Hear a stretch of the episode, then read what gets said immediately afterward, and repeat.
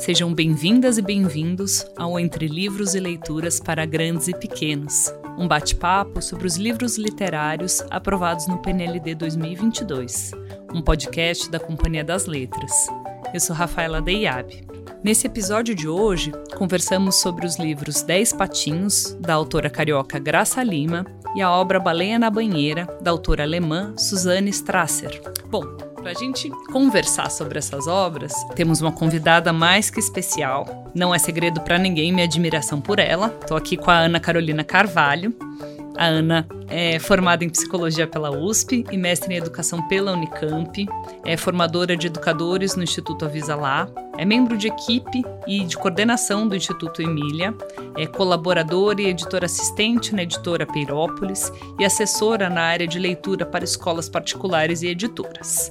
É coautora do livro Ler Antes de Saber Ler, Oito Mitos Escolares sobre a Leitura Literária, publicado pela editora Panda Books, e autora de materiais didáticos e artigos na área de leitura, formação de leitores e crítica literária. Como autora de literatura infantil e juvenil, ela escreveu a novela A Conta Gotas, que saiu pelas edições SM e foi vencedora do prêmio Barco a Vapor, no ano de 2014. Autora também de Histórias do Tempo em que os Animais Falavam, também pela Panda Books, e da obra Dez Contos de Além-Mar, pela editora Peirópolis. Isso entre outras publicações. Mas, como vocês sabem, esse podcast começa sempre com um aperitivo. Então, que tal escutarmos 10 patinhos na voz da atriz e contadora de histórias Suelen Ribeiro? Nove patinhos nadavam. Um resolveu se secar ao sol. Sobraram oito. Oito patinhos descobriram um novo caminho. Um pisou num chiclete, então sobraram sete. Sete patinhos balançavam como reis. Um escorregou e caiu. Ficaram seis. Seis patinhos viram um porco de brinco. Um quis imitar, então ficaram cinco. Cinco patinhos viram algo se mexer no mato. Um quis seguir o rato. Então ficaram quatro. Quatro patinhos encontraram o gato. Um se escondeu no buraco e desta vez ficaram três. Três patinhos ouviram ao longe o mugido dos bois. Um quis ver de perto. Sobraram dois. Dois patinhos tentavam voar. As asas fizeram zum, zum. O primeiro conseguiu, deixando só um. Um novo vizinho correu para o ninho. E agora são dez amiguinhos.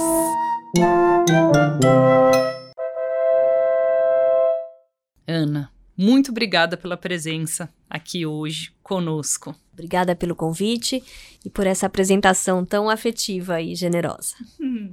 Vou falar um pouquinho dos nossos livros do episódio de hoje. Primeiro, Dez Patinhos, ele tem texto e ilustração da mesma pessoa, a queridíssima Graça Lima, que é autora e ilustradora nascida no Rio de Janeiro e que já recebeu vários prêmios no Brasil e no exterior, entre eles o Prêmio Jabuti. A Graça é formada em comunicação visual e tem mestrado em design, além de doutorado em artes visuais. Ela já trabalhou como educadora de crianças pequenas. Em Dez Patinhos, ela traz uma narrativa simples, mas potente e que possibilita um trabalho valioso com as crianças em sala de aula. Já o Baleia na Banheira é um livro ilustrado com uma narrativa acumulativa, recheada de onomatopeias e ilustrações muito divertidas. A autora do livro é Susanne Strasser. Ela nasceu na Alemanha, estudou design de comunicação em Munique e fez um mestrado em arte e design em Londres. Suzane recebeu alguns prêmios importantes em 2013 um de seus livros foi adaptado para o cinema. A edição brasileira do Baleia na Banheira foi traduzida do alemão pela Júlia Búcios, que fez jornalismo e história e é mestre em história social pela USP. Bom, então vamos lá. Ana, os livros são considerados, esses dois, né, narrativas acumulativas. Você pode falar um pouquinho pra gente o que, que são essas narrativas acumulativas e que fazem tanto sucesso com as crianças? Claro. Bom, as narrativas acumulativas ou os contos acumulativos, eles são textos originados na tradição oral, e nada mais são do que uma narrativa de estrutura que vai brincando com a repetição e acumulação por meio das palavras e, em geral, de uma forma simples e muito divertida. Mas nesses dois livros a acumulação aparece de um jeito um pouco diferente nas obras, né? Você consegue falar um pouquinho sobre isso? Vou falar um pouco sobre os enredos, né? É, em Baleia na Banheira, uma baleia está tomando banho tranquilamente dentro de uma banheira com seu patinho de plástico, quando uma tartaruga que está com as costas doendo pede para entrar. Depois vem um castor, que tá com muito frio, vem um flamingo, que tá com as pernas sujas, e mais um urso polar, que está com o pelo cheirando a peixe, e finalmente, ufa, né? Aquela banheira que já tá ficando muito cheia, vem uma criança que quer brin brincar com seu navio. A banheira acaba ficando realmente muito cheia e a baleia resolve dar um mergulho, colocando assim todos para fora. Alerta de spoiler. Não tem como, né? E depois disso ela volta a tomar seu banho sossegada. Ou seja, a acumulação se dá porque cada vez mais bichos vão entrando na banheira ao longo da história, incomodando a nossa personagem principal. Tem esse aspecto da, da narrativa de acumulação, né? Que é essa tensão que vai se construindo, né? Até que se resolva aquela tensão de alguma forma. Em Dez Patinhos, a narrativa gira em torno da contagem dos patinhos. Mas a estrutura dessa narrativa em lenga-lenga, ela vai propondo uma brincadeira oposta do conto acumulativo. As que as crianças costumam reconhecer. Em vez de acumular, há um esvaziamento a cada trecho da história. Vai perdendo um patinho a cada página, né? É um desacúmulo. Um desacúmulo. É, também é, tem muitas narrativas que seguem essa estrutura que é divertidíssima, né? A cada página acontece alguma coisa bastante inusitada e um patinho se vai, né? Mas no final há um recolhimento de todos os elementos perdidos. Então também tem aí uma, uma algo que se é, que se resolve ali naquela narrativa. E isso também é muito bom para criança. Você falou de lenga-lenga. Você consegue contar um pouquinho mais o que, que é isso para gente? Sim, lenga-lenga são as narrativas construídas com repetições, com frases curtas, com rimas e com enumerações crescentes e decrescentes. E o, o que, que essa característica comum aos dois livros é, tem, né, que faz com que eles sejam tão potentes e tão queridos e amados pelas crianças? Bom, no caso de Baleia na Banheira, por ser uma narrativa acumulativa e ter um texto curto, né, cheio de onomatopeias, que é aquela figura de linguagem que representa diferentes tipos de sons, as crianças conseguem muito facilmente gravá-lo na memória. Né? E aí isso é muito legal porque a criança vai ficando nesse lugar muito ativo de antecipar o que vem, né? Quase como se ela estivesse lendo antes mesmo de saber ler por conta própria. É, então isso é muito muito interessante, né? Porque a criança assume esse lugar de protagonismo na leitura. A gente tanto fala, né, que é importante a criança assumir o lugar de protagonista. Então, esse é um livro que possibilita esse lugar para a criança. É quase como se fosse o de novo e o de novo, né? Do livro conhe... do livro não do filme conhecido ou da música conhecida, né? Acho que às vezes a gente, enquanto adultos, esquece que mu muitas experiências a cada dia na vida da criança são experiências inaugurais, né? Primeira vez que ela está vivendo aquilo. E que deve dar uma segurança tremenda, né? Ler um livro que ela já conhece ou ver o filme que ela já viu, né? Que dá uma sensação de potência mesmo e de previsibilidade é. né? Exato, e de segurança, né? Já pensou o que é viver num mundo que todo dia é novo? Todo dia tem alguma coisa nova? Outro dia eu ouvi um autor, eu não vou me lembrar quem foi, mas dizendo isso, né? Dizendo que Exatamente, que as crianças, elas pedem muito as narrativas conhecidas, porque isso dá uma sensação de segurança, né? E os adultos não. Os adultos, a nossa vida é mais ou menos a mesma, né? Há muitos anos. Então, quando a gente vai escolher o que ler, raramente a gente volta para os livros já conhecidos. A gente quer sempre novidade, é né? verdade. Bom, a gente falou dessa potência do texto acumulativo no Baleia na Banheira. Vamos falar agora em relação ao Dez Patinhos? Sim. É, Dez Patinhos é uma narrativa que possibilita né, as aprendizagens relacionadas à contagem, né, que é essa capacidade de perceber as quantidades e de usar os números. Né. Então, ao fim do livro, também tem uma representação gráfica dessa quantidade de patinhos, é, nessa recolha, né? Ao lado do número correspondente, o que possibilita também a criança fazer essa relação. Uma leitura em voz alta de 10 patinhos pode também possibilitar que as crianças acompanhem o texto verbal com toda a sua sonoridade que vai sendo valorizada pelas rimas, né? Enquanto elas observam as ilustrações e também vão percebendo essa relação entre a linguagem verbal e visual, que é muito interessante. E fazendo associações, né? E fazendo associações, exatamente. Por ser curto também, por ser rimado e por ter uma estrutura fixa, né, que as crianças é, podem antecipar, o texto também possibilita que elas o gravem na memória. Né? E assim, elas também podem recontar, como eu falei, podem antecipar a história e até mesmo podem brincar com, com a linguagem, com as palavras, criando novas rimas, novos rumos para ela. Então, essas são ações que estimulam muito a imaginação das crianças e que contribuem para a formação leitora também o que eu acho muito divertido desse livro, né, é esse aspecto do quanto a linguagem se aproxima desse universo dos números, né?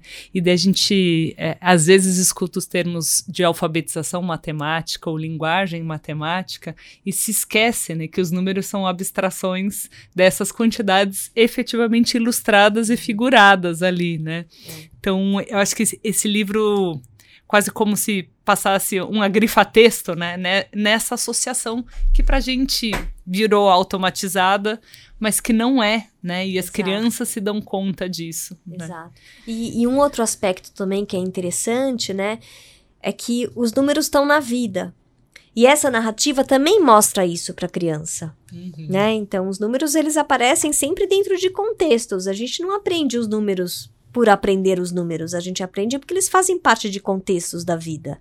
E isso está muito claro nessa narrativa. A gente estava falando aqui um pouco sobre é, as ilustrações e chegar nos números, né? Que não deixa de ser uma dimensão da relação entre a imagem e o texto que é uma tônica de muitos dos livros aprovados nesse PNLD 2022. Vamos falar um pouquinho sobre isso? É, eu acho que esse é um aspecto, né, muito muito importante mesmo.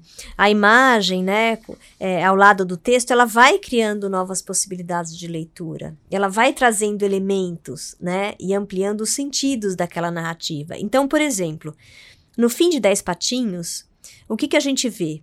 A gente vê que chega um novo vizinho para integrar aquele grupo de 10 patinhos.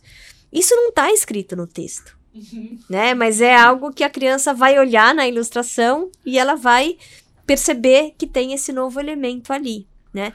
Então esse é um jogo que pode também ser iluminado para a turma em uma leitura em sala, né? que, que a imagem conta que não tá no texto? E é um patinho que é para lá de especial, que a gente vai falar daqui a pouco. Exato. E isso também, né, essa revelação que tá na imagem, mas às vezes não é falada, acontece no baleia no banhe na banheira, né? Sim, com certeza, né? Essa que a gente chama de leitura dialogada, né?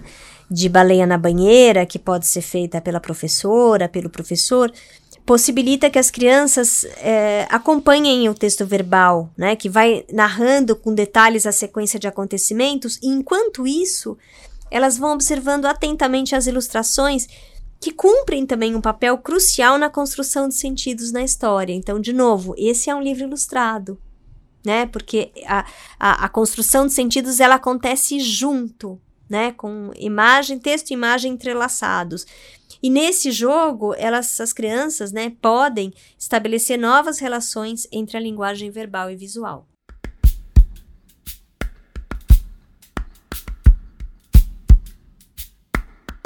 Nessa segunda parte do nosso podcast, a gente fala das práticas de leitura propostas pelos livros, em casa e na sala de aula. A gente terminou o primeiro bloco falando das relações entre texto e palavra, em como elas são importantes numa formação leitura, já que ampliam os sentidos e convocam né, a presença da criança na história. Como é que a gente pode pensar nessa relação para ser explorada né, durante a leitura desses livros. Como é que a gente pensa nessas práticas né, que coloquem em evidência essa dimensão da relação entre texto e imagem? Então, quando a gente escolhe compartilhar com as crianças, né, ler com as crianças um texto que tem essa imagem muito forte entre, entre texto e ilustração, texto e projeto gráfico, né, enfim, a gente precisa garantir que todas as crianças vejam as imagens. Não basta o educador, a educadora só ler a história, uhum. né? Só oferecer o texto e depois mostrar a imagem. Tem livros que isso é possível, uhum. né? Então, se a gente vai ler, por exemplo, um conto de fadas, isso é perfeitamente possível. Sim. Né? Então, tem lá uma imagem, eu posso ler, posso mostrar algumas, não todas, depois deixar o livro disponível para as crianças explorarem. Dá para fazer sem perder né, o sentido da narrativa. Mas no caso do livro ilustrado, não dá. Precisa ao mesmo tempo, né? As crianças precisam olhar.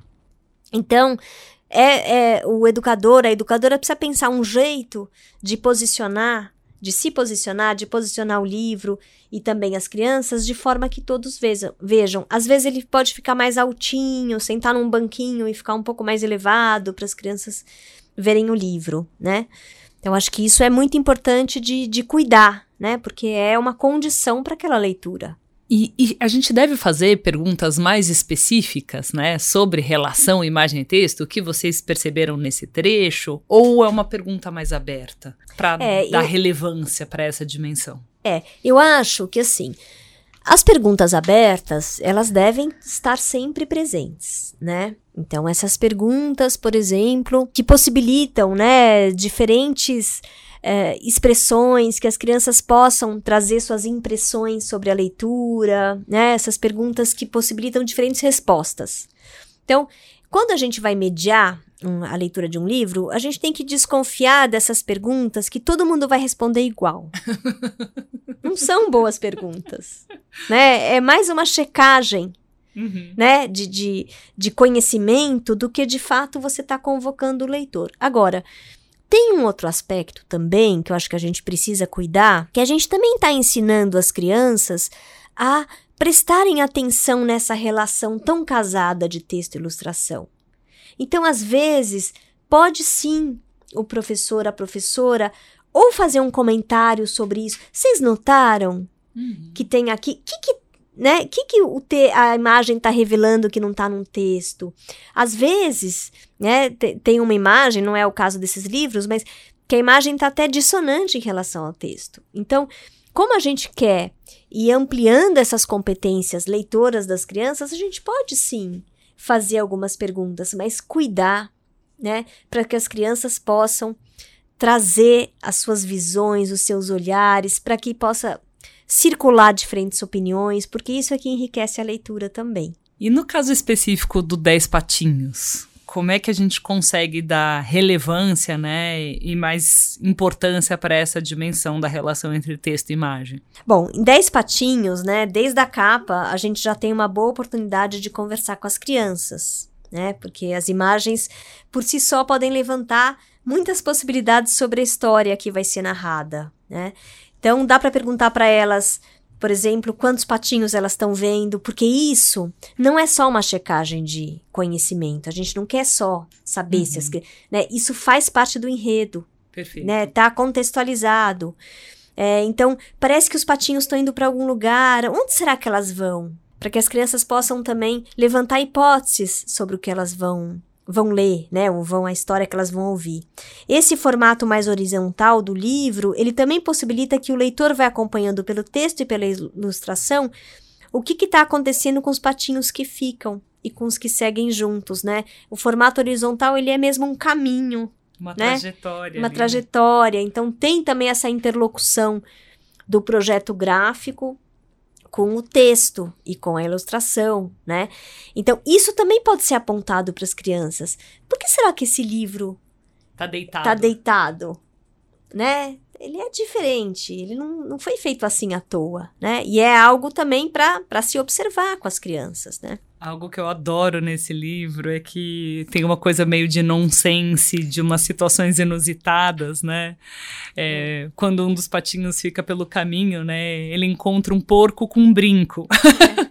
Ou tem outro outros acontecimentos, né, que entram nas justificativas do sumiço dos patinhos, que são muito é. próximas dessa experiência infantil, né? Cair do balanço, pisar no chiclete. É, um, né? Pisar no chiclete num, num cenário completamente bucólico, né? Ou seja, super improvável, mas é muito divertido. É muito divertido. E o Baleia na Banheira também, né, tem essa dimensão do, do humor, né? Do mas humor, exatamente, né? Porque o humor, ele tem a ver com deslocamento, né? O que, que, que é o humor?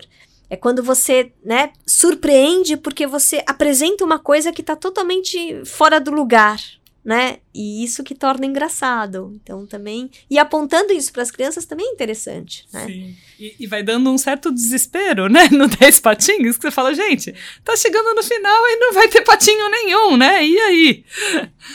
Exato. E aí eu acho que também tem um conforto aí porque os patinhos são as crianças, né? Sim.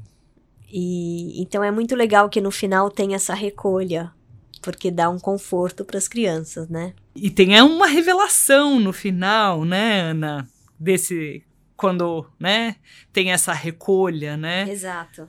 Tem lá os nove patinhos protegidos pela mamãe e chega o vizinho, né, que corre para formar o, o grupo, né, dos dez patinhos. E eu já tinha falado, né, que a gente ia comentar sobre esse patinho, mas enfim, só para, é, assim, de novo ressaltar isso que você disse, né, que esse retorno, né, a uma ordem, como que resolve, né, quase um conflito da infância, né, que diz isso, né, que vai se distanciando da mãe e depois é. volta para debaixo da exatamente, asa. Exatamente, exatamente, porque eu acho que tanto é uma fantasia da criança, né, como é também uma realidade da criança.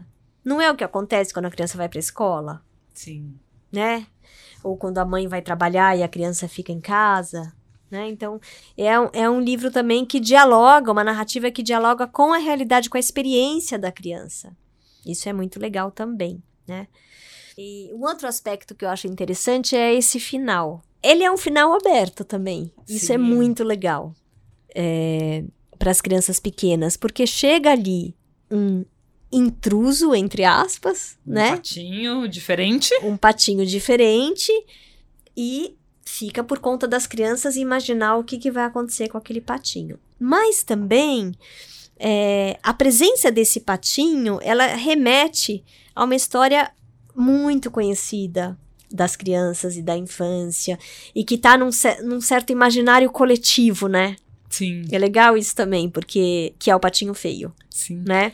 E a gente trabalhando intertextualidade na educação infantil com um livro que, assim, numa primeira olhada rápida, você fala, ah, gente, é um livro simples, né, de aprender exato, a contar. Exato. Quanta coisa, né? É. Quando tem muita camada de significação quando o livro é bom, né? É, exatamente, exatamente, né? Ele é um livro que tem um texto inteligente, ele traz humor, né? E ele também traz esse aspecto que remete à intertextualidade, a outra história, né? E aí acho que pode ser um gancho também, né?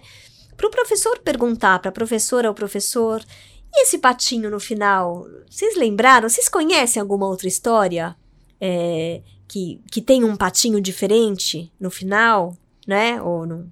É, e, e, aí, se as crianças falarem um patinho feio, né? Poder também falar, né? Que as histórias conversam entre si. É bonito isso, né? Sim. As histórias se alimentam de outras histórias.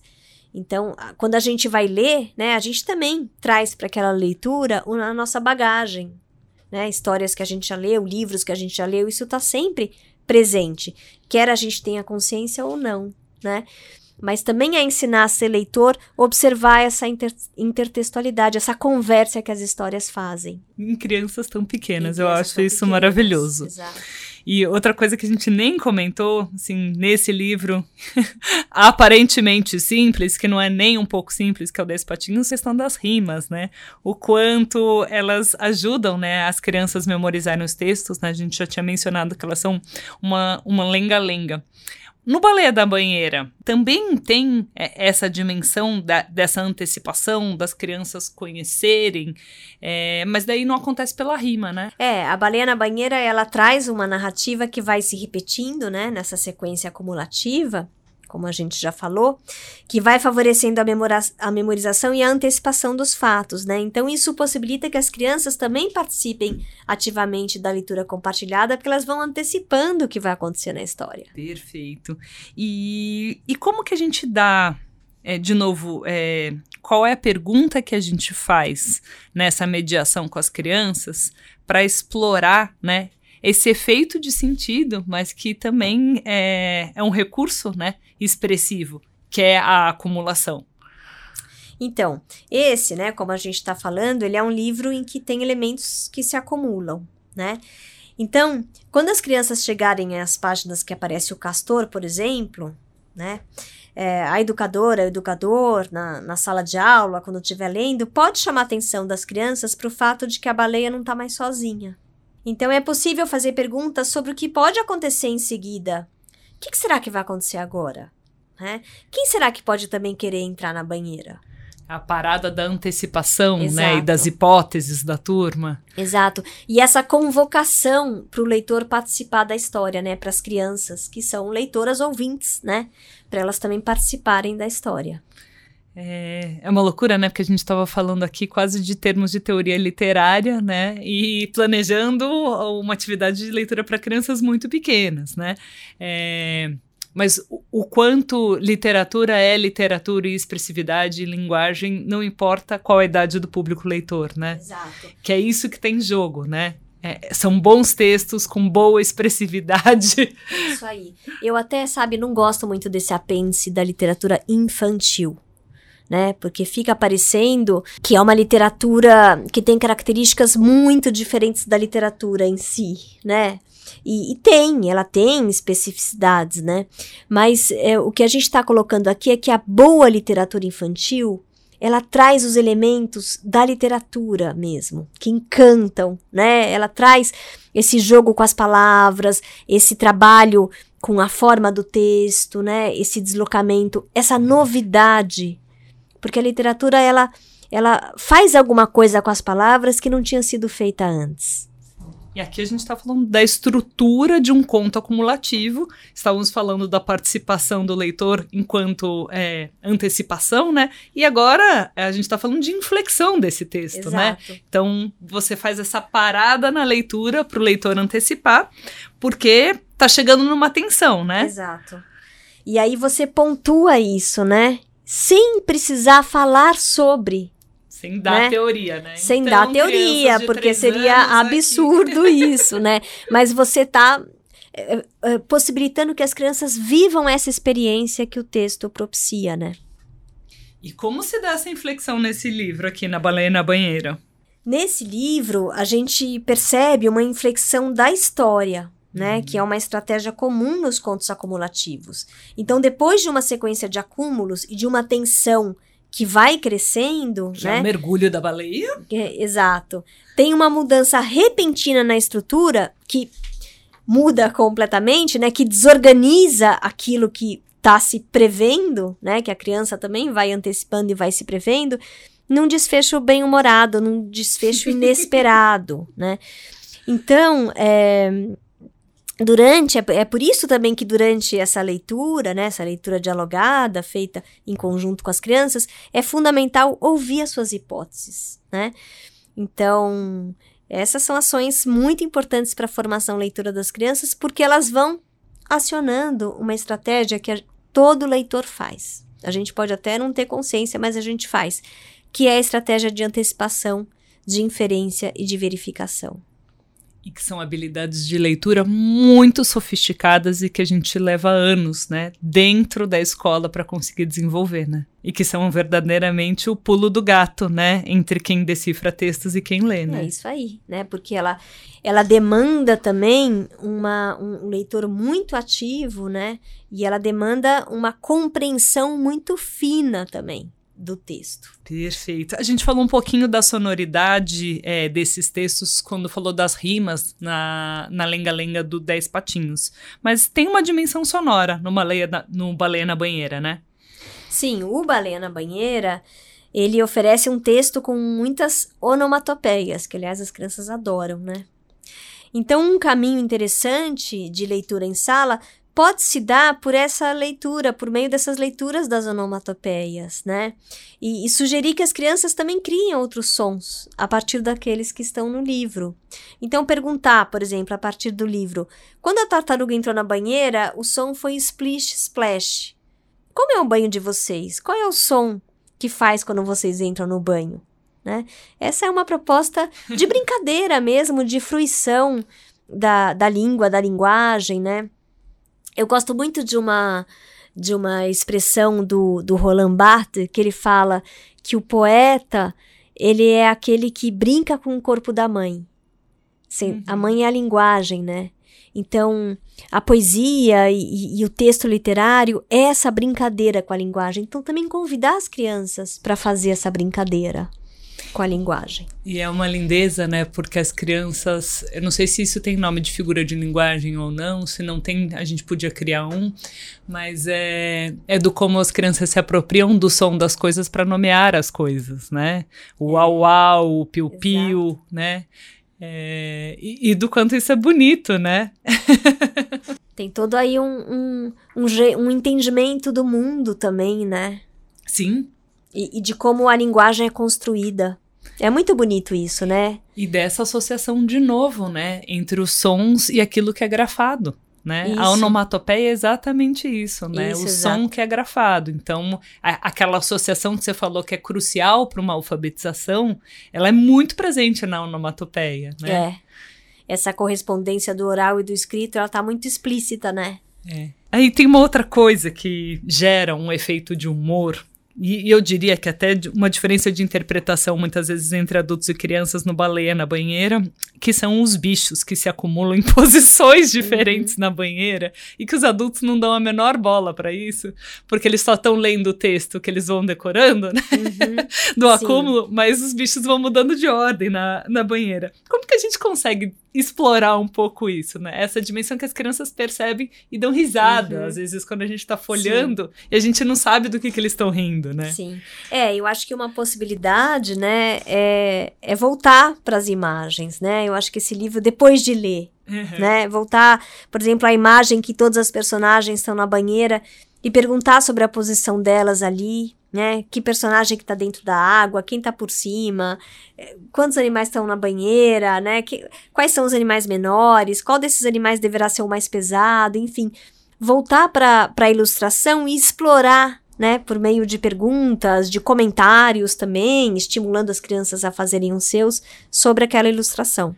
E tem uma coisa que eu gosto muito na ilustração da Suzane, é, que é expressividade com traços muito simples, gente. As expressões é, assim, que ela ótimas. consegue fazer com a baleia e com outros bichos apenas pelo movimento da boca e dos olhos, né? É algo que é impressionante e às vezes assim, é de um efeito cômico muito forte, é. né? A expressão da baleia, dos olhos da baleia, você vai acompanhando, né? Ela conta uma história. Esses olhos contam uma história. E é uma bolinha com um pinguinho é. preto dentro, né, gente? é muita habilidade, né, nessa linguagem muita. específica que é o desenho e a ilustração. Bom, voltando agora o 10 patinhos, né? É, a gente falou que tem uma rima. Vamos explorar um pouquinho alguns, a, alguns trechinhos, alguns versinhos?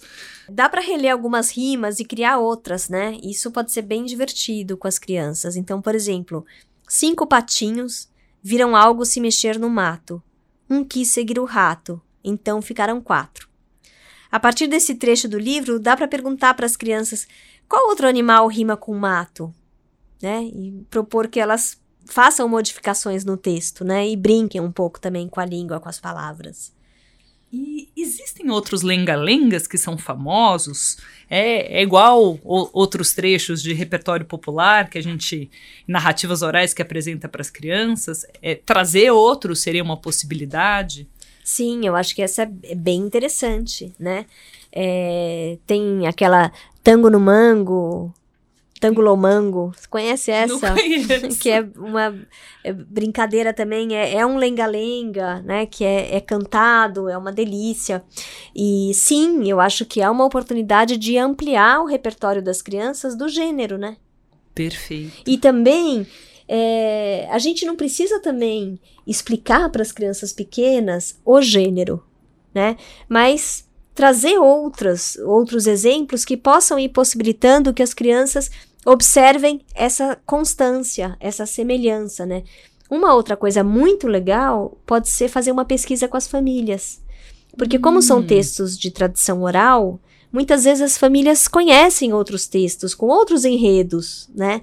Então também dá para explorar isso e pedir para as crianças perguntarem em casa, será que os mais velhos, né, de repente os avós, conhecem textos é, de lenga-lenga? Nossa, adorei, Ana. É assim, saindo dessa conversa só pensando na difícil tarefa que é ser um bom mediador de leitura, que é dar conta da teoria literária, mas conseguir fazer perguntas para que os alunos cheguem a ela sem usar esses termos e esse conhecimento, né? Que sutil arte, né, de fazer essa mediação. A conversa tá muito boa mesmo, mas infelizmente a gente chegou ao fim desse nosso bate-papo de hoje. E antes de terminar, queria te agradecer pela conversa e por essas contribuições maravilhosas de hoje. Muito obrigada. Obrigada também, Rafa. Até a próxima.